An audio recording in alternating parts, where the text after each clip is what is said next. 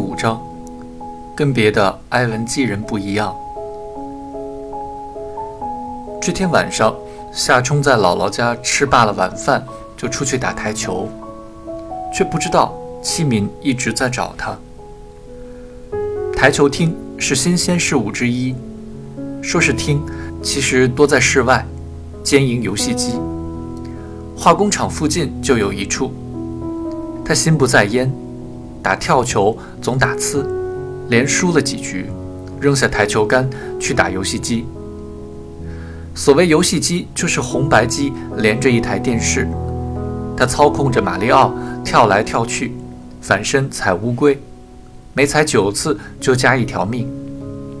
这时，在路灯刺透了金币般的树叶的暗影下，出现了一个苗条的身影，正是七敏。超级玛丽的电子音效滴滴答答地响着。夏冲交了钱，跟他一起离开了。他问：“被开除了，你怎么办？”夏冲说：“有个惊人的消息要告诉你，也许我不会被开除。”戚敏被他拒人千里之外的语气噎住，一时无语。两人走了一小段路，就起了争执。夏冲要回家，他跟着他。他撵他走，他又不走，他便闭口不言。戚敏又一次问：“到底出了什么问题？”这一次，夏冲忍无可忍，怒气冲冲地说：“你有别的男朋友，干嘛来找我？”“我有别的男朋友？谁说的？”戚敏震惊不已。夏冲说：“别问谁说的。”戚敏生气地说：“我是有一个男朋友，而且很坏。”就是你，稍停，又问：“是张然说的？”夏冲说：“我没说是他。”戚敏表情渐渐变化，由惊讶而苦笑，最后懊恼地说：“我真蠢，居然没想到这个原因。”他们站在街边，他又说：“是张然说的，对不对？”我也有个惊人的消息要告诉你，他说的是假的。夏冲不屑一顾，他不是你表哥吗？干嘛说假话陷害你？戚敏说：“不管他说的是真的还是假的，你见过我有别的男朋友吗？我交了两个男朋友这种事，如果是真的，怎么会不闹得满城风雨？可是除了张然，你还听第二个人说过吗？”夏冲脑中铮然一亮，也觉得事情有点不对头。戚敏说。你跟我核对一下他说的话吧，他都说了什么？夏冲说：“只有你有别的男朋友这一句。”齐敏说：“那就不止核对他的这句话，还包括他说的别的话，他跟你说过的任何话，你告诉我，我跟你一一核对。他都跟你说过什么？你一条一条说。”我明白了，张然是造谣。夏冲兀自思量着，甚是震惊，说：“他这是嫉妒，他喜欢你吧？”戚敏气得双肩发抖：“你又有结论了？你怎么就那么聪明？什么事你都知道？听了一句闲言碎语，你就信以为真？到现在二十四天了不理我，现在你又有结论了？你怎么那么自以为是？”夏冲默默无语。自己不辨是非，又不问我，就说什么我们到此为止，干嘛这么对我？我是个铅笔橡皮吗？你一不高兴，随手就扔了。七敏抹抹眼泪说：“我问了你几次为什么，你一次都不回答我，就不能给我一个解释的机会？你可真有自尊心，可是宁可让女孩受委屈。这些天我真难过啊，我干嘛喜欢你这么个怪物？”今天我来找你，你还撵我走。你知道我是怎么找到你的吗？我先去你们班打听你家住哪儿，然后去你家。到了你家，你爸爸说你去姥姥家了，给我你姥姥家的地址。我又去你姥姥家，你姥姥说你不在。我问你可能在哪儿，他说：“哎，这小子，总统台球。”他说你可能在这儿。现在你开心了，到了这儿。我站在你背后看你打游戏机，都不敢叫你，怕你不理我。跟你说话也要小心看你脸色，让女孩低声下气，你就满足了是吧？他不得不暗暗承认他说的对。七敏又说：“你说话呀。”他说：“如果真的冤枉了他的话。”戚敏打断他说：“就说说他跟你说过什么他自己的情况吧，你一条条跟我说。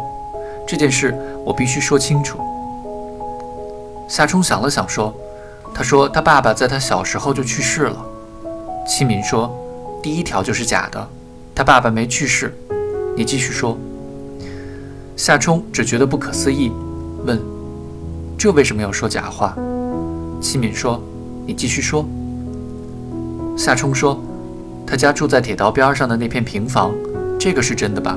我去过。”戚敏说：“这是真的。”夏冲说：“他有时候在火车上偷拿东西。”戚敏苦笑说：“卸货是吧？他们那边的人都卸货，可他不敢。”夏冲说：“他说你爸爸一直照顾他和他妈妈。”戚敏说：“这是真的。”夏冲说。他去没去过南京？戚敏说：“他说他去过，他没去过。他去过的最远的地方就是植物园了。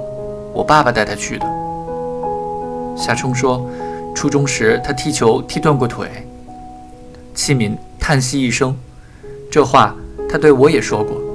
他从来没踢断过腿，因为他从来不踢球。现在你明白了吧？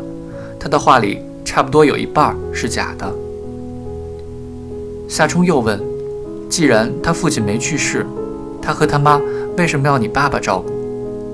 戚敏说：“反正他爸爸活着。”夏冲说：“他父母离婚了？”戚敏说：“也没有，他家的情况比较特殊，先不跟你讲了。”叹息一声，又说：“你明天见了张然，你问他为什么要骗你，看他什么反应，然后。”你就明白了。夏冲仍旧迷惑不已，可他为什么要说这么多谎呢？也不能从中得到好处啊。张然就是习惯性说谎，什么事都会说谎。齐敏说，无关紧要的、根本没必要说谎的地方也会说谎。夏冲说，还有这样的人。齐敏说，有。他说，好，好，张然。你等着，等什么呢？难道你要打他一顿？齐敏说：“有什么不能原谅的呢？要不原谅，你应该不原谅自己，不跟我说清楚，也可以怪我忘了事先提醒你。至于张然，他就是那样的人。你知道，什么人才是不可原谅的？郭长红、曲峰、于军、王鑫。”他逐一报出学校里流氓无赖一类的货色的名字，这样的人才是不可原谅的。他们自私自利，坏，用别人的痛苦换取自己的快乐。曲风你知道吧？在老师办公室的锁孔里塞牙签儿，抹万能胶。谁得罪他了？一个都没有。他就是能在下作的事情中得到乐趣。张然不是这样的，很多做了不好的事的人都不是这样的。